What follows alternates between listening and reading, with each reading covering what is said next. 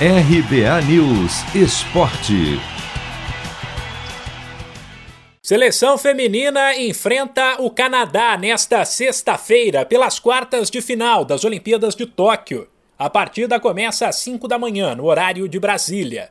A escalação ainda não está confirmada, mas a técnica Pia Sandhog deve mexer no time na comparação com a equipe que na terça-feira bateu a Zâmbia. Até porque naquela partida ela rodou o elenco para observar algumas atletas e descansar outras.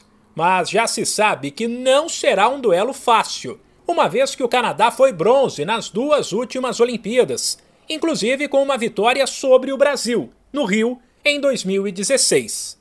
Porém, o retrospecto recente joga a favor da seleção.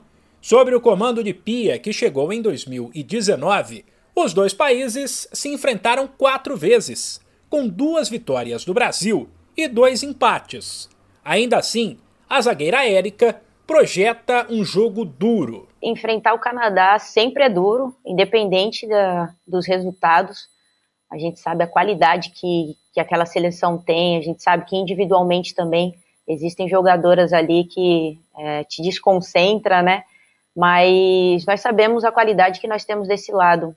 E isso é importante, isso é fundamental, nós acreditarmos no nosso trabalho. É, e a gente tem muitos vídeos é, de, do, do, passado, nós temos vídeos recentes, onde a gente sabe como elas jogam, mas futebol é futebol. E a gente não pode desconcentrar, a gente não pode perder o foco em nenhum momento do jogo, porque tem qualidade daquele outro lado. Então acredito que a gente é, vá super concentrada, focada nisso, e o objetivo é ganhar. Sem esquecer que o jogo também será uma disputa direta entre duas atletas que tentam alcançar a brasileira Cristiane, que soma 14 gols e é a maior artilheira da história das Olimpíadas. Marta, que tem 13, e Sinclair, com 12, que estará do outro lado. Érica elogiou a veterana canadense de 38 anos, mas avisou que a rival não terá vida fácil. Uma excelente jogadora, eu gosto muito da que já joguei contra várias vezes, já joguei com ela e sei a qualidade que ela tem.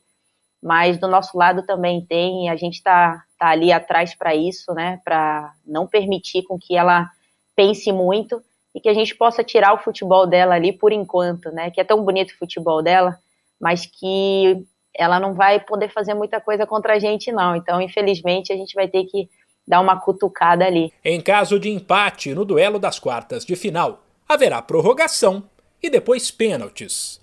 De São Paulo, Humberto Ferretti.